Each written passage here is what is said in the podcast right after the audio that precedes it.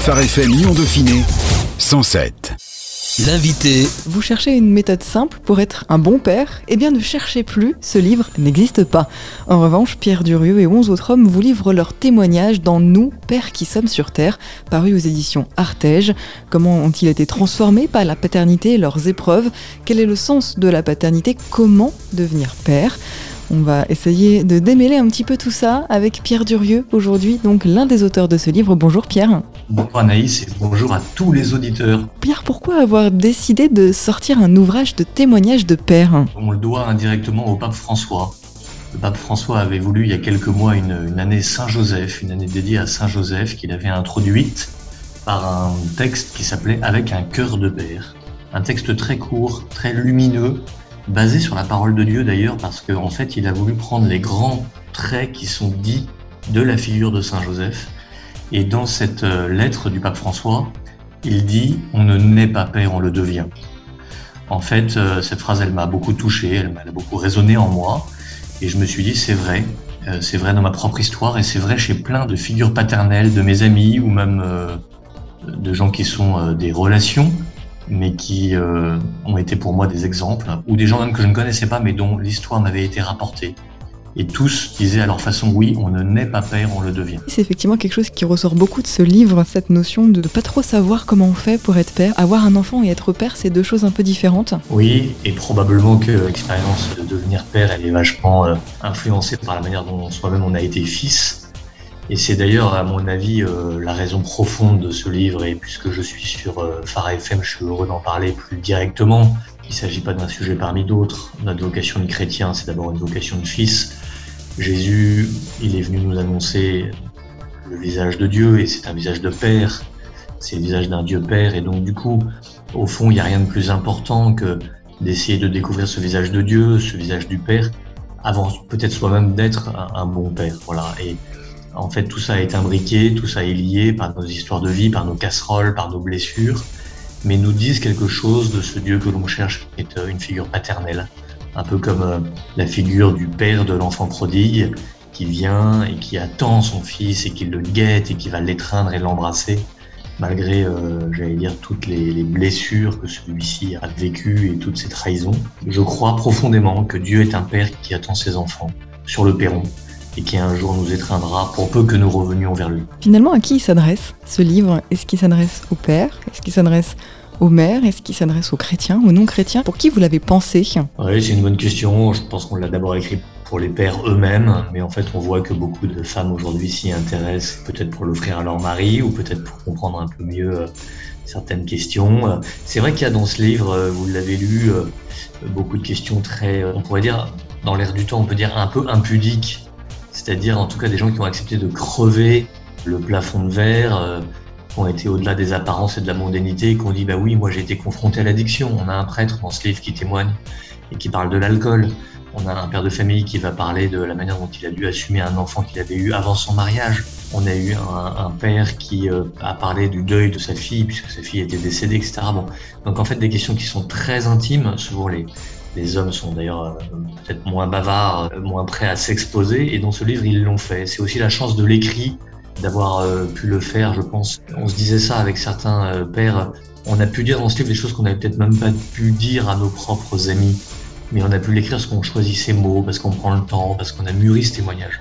C'est vraiment la chance d'un livre de dire des choses au fond qu'on ne sait peut-être pas exprimer à l'oral. Qui sont-ils justement ces autres co-auteurs, ces papas qui témoignent dans ce livre et pourquoi sont-ils là? Alors euh, c'est pour une part des amis, une autre part des relations et pour une autre part des gens. Alors il y a des gens connus et des gens inconnus dedans. Euh, on n'a pas cherché à faire euh, un livre buzz, hein, enfin voilà, avec que des figures. Non, il y a il y a quelques belles figures, mais il y a des gens aussi qui n'avaient jamais écrit et qui sortent pour la première fois, j'allais dire, d'un certain anonymat. On n'a pas cherché à être représentatif, c'est-à-dire qu'il n'y a pas la panoplie, j'allais dire, euh, des épreuves que la vie peut contenir. D'ailleurs, on n'y serait pas arrivé. On a choisi quand même, euh, effectivement, certaines histoires dont le point commun, c'était, au fond, ma paternité a été transformée par une certaine épreuve. La vie est transformée par la paternité, il n'y a pas de doute, quand on devient père, tout change mais la paternité elle-même, elle est parfois considérablement changée par l'épreuve. Du coup, on a euh, celui qui dit qu'il a été adopté et comment, comment ça l'a aidé à devenir un père. Euh, et puis celui qui a lui-même adopté, par exemple. Voilà. Le père qui n'a pas eu de papa et qui dit combien ça a impacté sa vie. C'est le cas d'un avocat qui s'appelle Henri Borgard, qui dit combien l'absence de père l'a euh, finalement encouragé dans certains débats de société à défendre la place des pères.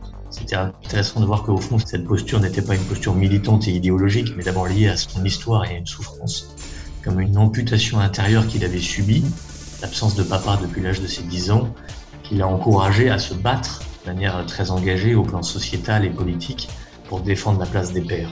Et puis il y a ceux qui euh, ont été pères mais sans avoir d'enfants à eux, d'enfants biologiques, mais qui ont une certaine fécondité. Alors ça c'est un témoignage magnifique. Il s'appelle Franco, il est d'origine italienne. Il dit ah ben, je me suis marié, j'ai pas d'enfants, mais en fait j'ai accompagné des dizaines et peut-être même des centaines de personnes qui sont sorties de la toxicomanie, de l'addiction. Donc il y a des centaines de, personnes qui aujourd'hui disent mais Franco c'est mon père. Euh, curieux, alors même que lui-même n'a pas eu d'enfant euh, naturel. Et donc c'est une très belle expérience de paternité différente, bien sûr, une paternité on pourrait dire spirituelle, mais très réelle, très profonde. Alors justement, finalement, comment devenir père? Qu'est-ce que ça veut dire devenir un père? Je ne le sais pas très bien. Je, sais que ces épreuves, elles ont euh, modifié chacun des itinéraires que j'ai dit. Et eux, chacun à leur façon, disent Bah oui, voilà, ça a mon regard sur tel ou tel aspect. Il y a, des pères qui, très humblement, disent aujourd'hui Je ne ferai plus ça de la même manière depuis qu'il m'est arrivé ceci. Bon, ça, c'est assez beau de voir que la vie, elle se charge parfois de nous rendre humbles quand on est peut-être trop sûr de soi avec euh, justement des, options trop précises. La vie se charge parfois de nous rattraper et puis de nous dire bah Coco, écoute, euh, voilà, mets-toi sous le regard de Dieu et sous le regard du réel et puis essaye de faire avec, mais tout n'est pas forcément si simple que prévu. À l'heure où la société oppose hommes et femmes, maternité et paternité, les témoignages qu'on peut lire dans ce livre insistent au contraire sur la nécessaire communion entre maternité et paternité. Plusieurs disent cette phrase d'ailleurs que j'ai beaucoup aimée, c'est la mère et l'enfant qui révèlent le père. Alors c'est pas de vous, mais qu'est-ce que vous en pensez? Oui, c'est vrai, c'est très beau parce que en fait la plupart, je pense tous, tous les douze pères qui sont là parlent de, de leur épouse, bah, sauf le prêtre bien sûr, mais les onze pères parlent tous d'une manière ou d'une autre de la place de leur épouse, la mère de leurs enfants les a aidés à devenir pères, et réciproquement. Je crois que c'est effectivement une phrase qui est dans la, préface de ce livre, qui a été écrite par Isabelle de Préville, laquelle est à l'origine de, l'association La Tilma. J'en parle parce qu'en fait, les douze auteurs ont accepté de renoncer à leurs droits d'auteur pour offrir tous les droits de ce livre à, à La Tilma. Et La Tilma, c'est une maison qui accueille des femmes enceintes en difficulté. Il nous a semblé intéressant et beau que ce livre assez masculin par ailleurs, qui vante donc la place des pères à, sa façon, puisse faire droit à la place des mères et notamment à, la place des mères en difficulté. Euh, Isabelle de Préville dit ça, évidemment, c'est le père fait la mère et la mère fait le père euh, de manière réciproque et enrichissante mutuellement. On parle aussi beaucoup de blessures dans ce livre, puisque tous les pères, tous les êtres humains même d'ailleurs, euh, sont aussi des personnes blessées. Votre témoignage à vous revient sur le procès du cardinal Barbarin. Vous étiez son directeur de cabinet, poursuivi, on le rappelle, pour non-dénonciation d'agression sexuelle dans le cadre de l'affaire Prénat. Vous avez été relaxé. Pourquoi avoir choisi ce passage-là Délicat encore pour vous, j'imagine, mais encore aussi très frais dans la société pour ce livre sur la paternité Le cardinal a été relaxé en appel et ce, jugement a été confirmé par la Cour de cassation. Le processus judiciaire est donc achevé et aujourd'hui, il a été euh, purement et simplement relaxé au plan de la justice. Pourquoi avoir voulu réouvrir ce dossier? D'abord, euh, moi j'ai quitté Lyon il y a 5 ans maintenant. Je suis aujourd'hui dans une autre aventure professionnelle, dans une autre ville. Et euh, en fait, cette histoire, eh bien, bien sûr, elle m'a beaucoup marqué. Elle m'a marqué et elle a marqué toute ma famille et mes enfants eux-mêmes m'ont interrogé en me demandant en fait ce qui s'était passé, quelle était au fond ma version. Les enfants parlent entre eux, probablement à l'école et au scout et ailleurs, et c'est une histoire qui a été très médiatisée, comme vous l'avez rappelé, très exigeante, très difficile pour les victimes d'abord, pour l'Église de Lyon ensuite, pour les personnes mises en cause enfin. Et donc il m'a semblé important que, à bonne distance, après quelques années, de pouvoir relire dans un dialogue réel avec mon fils cette histoire. En fait, un jour, mon fils m'a dit ça, m'a dit, mais papa, en fait, qu'est-ce que tu as été euh, faire dans ce dossier? Comment tu t'es retrouvé là-dedans? Et donc, j'ai voulu lui répondre et je l'ai fait par oral. C'était euh, une discussion assez libre, dans un cadre familial. Mais je me suis dit, en fait, j'ai envie d'écrire ça. J'ai envie de l'écrire parce que D'abord, j'ai d'autres enfants qui me poseront tôt ou tard la question, et j'avais besoin un peu de relire cette séquence. Voilà. Donc c'est un dialogue père-fils assez touchant parce que évidemment ça touche à des choses très personnelles, j'évoque la propre figure de mon père qui s'avère être magistrat, donc c'était aussi un peu une facétie du destin, mais mon père est magistrat à la Cour de cassation, il est aujourd'hui à la retraite, il a vu euh, son fils euh, lui-même mis en cause dans ce procès. Et puis, bah, bien sûr, ça a été pour moi l'occasion d'évoquer d'autres figures paternelles. La figure du père Prénat, qui est un père qui trahit ses enfants, qui les a euh, abusés, dont le comportement criminel a détruit en profondeur le psychisme de certains d'entre eux. Une autre figure paternelle, bien sûr, c'est celle pour moi du cardinal Barbarin, que je ne veux pas simplement revisiter au seul prisme de ce dossier. Pour moi, le cardinal, ça a été un patron pendant dix ans, un patron au sens professionnel, et ça a été aussi responsable de mon église, et je l'ai suivi de très près. Et c'est d'abord celui qui m'a éveillé à la parole de Dieu. Il y a beaucoup de choses que je dois au cardinal, mais c'est d'abord celui qui m'a éveillé à la parole de Dieu ou qui m'a réveillé à cette parole. Un homme qui m'a appris euh, à prier, à lire la parole de Dieu, à la ruminer, à la garder. Et de cela, je, lui suis très reconnaissant. Et donc, du coup, il me semblait intéressant dans ce livre sur la paternité dans un dialogue avec mon fils, de parler de mon père, de ce père Prénat, qui ne l'est plus d'ailleurs, maintenant Bernard Prénat, il n'est plus prêtre, et du cardinal Barbarin, qui a été une autre figure paternelle. Donc voilà, il y avait toutes ces figures qui s'entremêlent et qui permettent de relire ces quelques jours du procès, cette manière dont je l'avais vécu, dont j'avais choisi de le vivre, ce qui a été difficile, ce qui aujourd'hui est libérant, et puis une relecture un peu personnelle qui est une relecture, j'espère, humble, qui reconnaît aussi les, les manquements. Il y a eu dans ce dossier comme dans beaucoup d'autres endroits de, l'Église hein, en matière d'abus, des manquements de l'Église. Il m'a semblé important de les relire, alors de manière très apaisée et sans incriminer quiconque en particulier, mais de dire en fait pourquoi ce dialogue avec les victimes a été si difficile? Qu'est-ce qui a raté? Qu'est-ce qui a dysfonctionné? Et pour moi, ma grande relecture, et c'est un peu la, la conclusion de ce chapitre, c'est au fond, il y a eu un péché contre la compassion. Il y a eu un manque de larmes initiales. Il aurait fallu accueillir ces personnes en prenant le temps bien sûr de les écouter, de nommer les choses et de pleurer. Et ça, je pense que ça a manqué.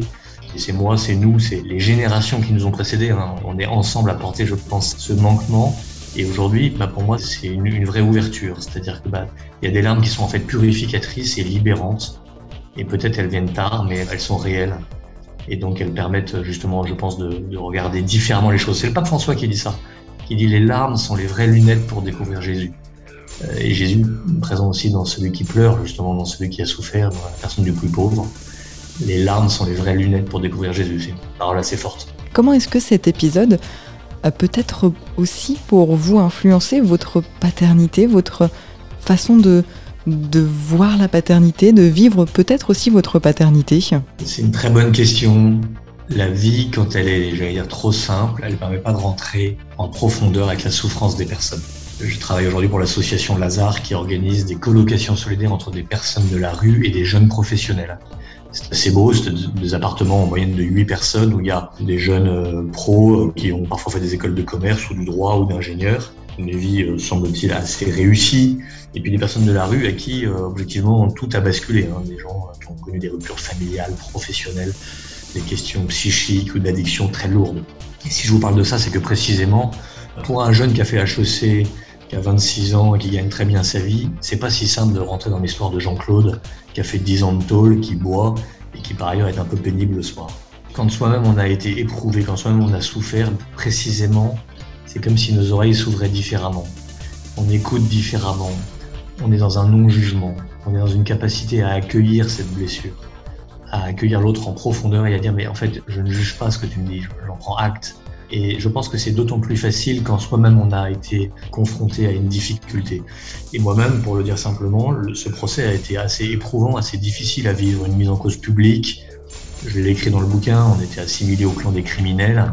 En fait, ça m'a aidé parce que du coup, quand je rencontre un colloque de la rue aujourd'hui, par exemple, qui me dit euh, que lui-même il a été l'objet d'une affaire en justice ou d'une injustice dont lui me parle, j'ai probablement pas le même regard que j'avais il y a encore cinq ans. Et donc du coup, je pense que ces blessures, il faut pas les canoniser, les rechercher, elles arrivent quand elles arrivent. Mais quand elles sont là, finalement, elles nous ouvrent un peu le cœur et les oreilles. Et donc ça, je pense que c'est bénéfique. Jean-Paul Béchu dit les souffrances et la dîme de l'amour à payer.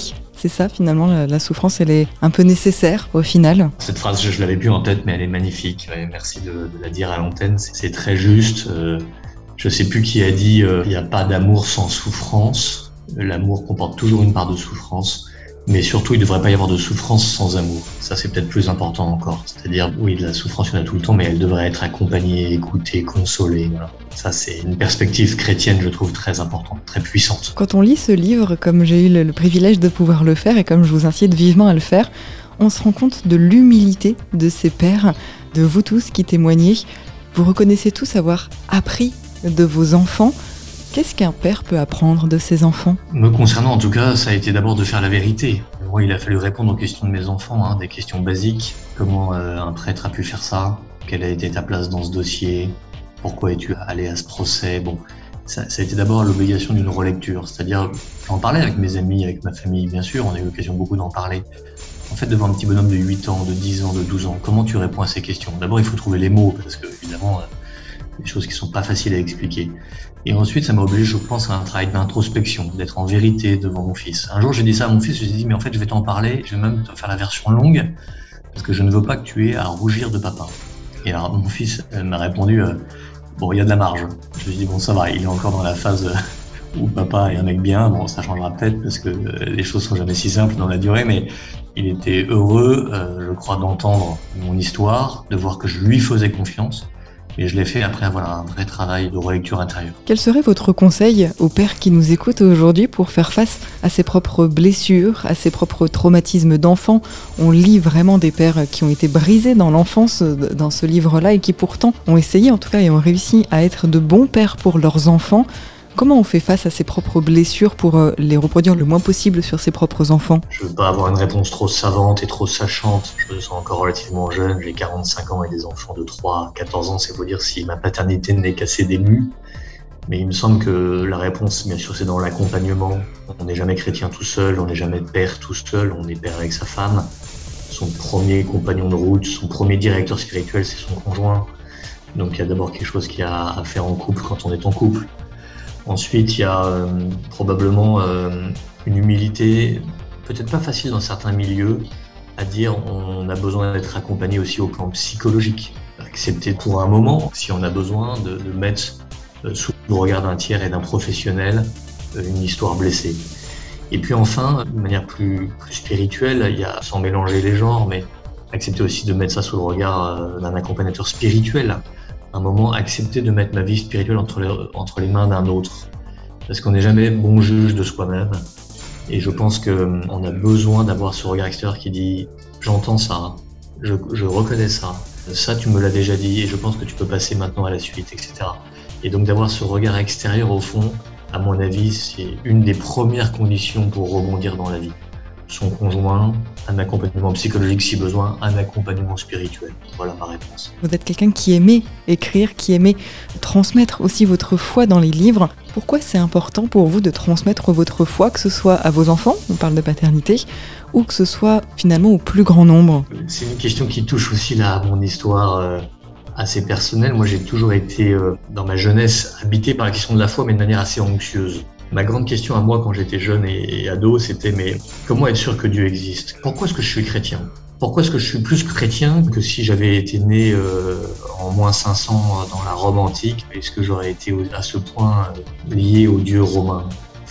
J'ai été anxieux de cette question et je l'ai recherché, euh, j'allais dire, de tout mon être. Je l'ai recherché par mes lectures, par mes études. J'ai fait de la philosophie. J'ai voulu discuter beaucoup. Quand je rencontrais quelqu'un en général, c'est une des premières questions que je posais. Hein. Est-ce en quoi tu crois Pourquoi tu crois? Voilà, ça c'est une question qui m'habitait énormément. Et puis un jour, cette question, elle s'est résolue. Euh, d'abord par la grâce de la prière. En fait, c'est en priant, en lisant la parole de Dieu et en travaillant la parole de Dieu que cette question s'est trouvée comme apaisée. Du coup, j'ai voulu en faire un livre en me disant, mais en fait, tout cet itinéraire un peu anxieux, un peu longuet, un peu laborieux autour de la recherche de la foi, puisque j'ai l'impression d'avoir trouvé des portes d'entrée j'ai envie de les partager au plus grand nombre. Et j'en ai fait un petit livre en effet qui s'appelle La méthode simple pour commencer à croire, un livre qui d'ailleurs vient d'être réédité en format poche et accessible dans toutes les bonnes librairies, qui partage cet itinéraire euh, sous la forme un peu d'un témoignage, c'est vrai, mais surtout pour permettre à tous ceux qui se poseraient cette question d'y trouver quelques éléments de réponse. Alors là, j'ai évoqué la prière qui est, à mon avis, pour moi en tout cas, la grande réponse, mais en fait, il y en a plusieurs autres qui sont évoquées dans ce livre C'est un livre qui avait été d'ailleurs assez bien accueilli par la presse à l'époque, assez salué, y compris par des médias laïcs, ce qui m'avait un peu étonné parce que c'était un livre très militant, très convaincu, très zélé, très ardent à vouloir partager la foi. Mais c'est un livre qui avait plu parce qu'il était simple, parce que les mots, je crois, choisis étaient euh, très accessibles. Et du coup, c'est vrai que quand on a un trésor, euh, on a envie de le partager, on a envie de le transmettre. Alors bon, bah, c'est ce que j'ai essayé de faire dans ce, ce livre à l'époque. Je crois que bah, la foi, c'est une porte d'entrée et qu'après, il y a beaucoup d'autres questions qui viennent. La paternité, c'en est une autre. Mais la paternité, comme je l'ai dit, c'est vraiment un truc pour moi central. Parce que si vous regardez par exemple l'évangile, la première parole de Jésus dans l'un des évangiles, c'est euh, quand Jésus est retrouvé au temple, il dit à ses parents euh, Ne comprenez-vous pas qu'il faut que je m'occupe des affaires de mon père? Ce qui est d'ailleurs une gifle hein, pour Joseph qui est là. Pas très drôle d'entendre ça en disant ah, Bon, bah merci, sympa. Mais en fait, la première parole que Jésus euh, prononce dans cet évangile, c'est pour son Père. Et la dernière, sur la croix, Père, entre tes mains, je remets mon esprit. Euh, Jésus, il est, rien d'autre qu'un fils et que toute sa vie est contenue entre ces deux affirmations et à la révélation du Père, à la recherche du Père. C'est vraiment la grande histoire humaine, c'est le retour de l'être humain vers ce Père qui est Dieu. C'est aussi ça finalement, ce livre, c'est un appel à, à revenir vers notre Père céleste. Oui, profondément. Pour faire des liens avec les témoignages, c'est assez beau de voir qu'il y a ceux pour qui ils disent mais papa a été formidable et comme Dieu nécessairement passe par des médiations humaines, c'était facile de croire dans un Dieu bon dès lors que mon père était bon. Et puis il y a ceux qui disent mais moi c'était très difficile, mon père me battait, mon père a abusé de moi ou je sais pas trop quoi. Comment croire dans un Dieu bon alors que mon propre père était si méchant? Donc ça c'est une question euh, sur laquelle là on est dans une très grande inégalité les uns et les autres. Et ce qui est important c'est au-delà de nos histoires personnelles, qu'est-ce que je fais pour retrouver ce chemin du Père? Qui lui est infiniment bon et qui viendra compenser toutes nos insuffisances. C'est le sens profond du titre du livre. Hein. Nous, Pères qui sommes sur terre, ça veut dire, bah voilà, nous, on n'est pas au ciel, nous, on n'est pas parfait, nous, on n'est pas tout puissant, nous, on n'est pas tout savant. Bah, on fait ce qu'on peut, euh, on est le personnel au sol, on essaie de faire ce qu'on peut avec ce qu'on est, et puis bah, on se tourne vers le Père du ciel en disant, bah, aide-moi, aide-moi à être un bon papa un peu comme toi. Jésus dit, soyez parfait comme votre Père céleste est parfait. Il aurait pu dire Soyez de bons pères comme notre Père céleste est un bon Père. Merci beaucoup, Pierre Durieux. On rappelle donc que vous êtes, euh, j'allais dire l'auteur, mais en tout cas l'un des, des co-auteurs de ce très beau livre Nous, Pères qui sommes sur Terre, paru aux éditions Artege. Vous pouvez également retrouver euh, la réédition du livre La méthode simple pour commencer à croire, là aussi, aux éditions Artege. Merci beaucoup, Pierre Durieux. Merci. Phare FM Lyon Dauphiné 107. 107.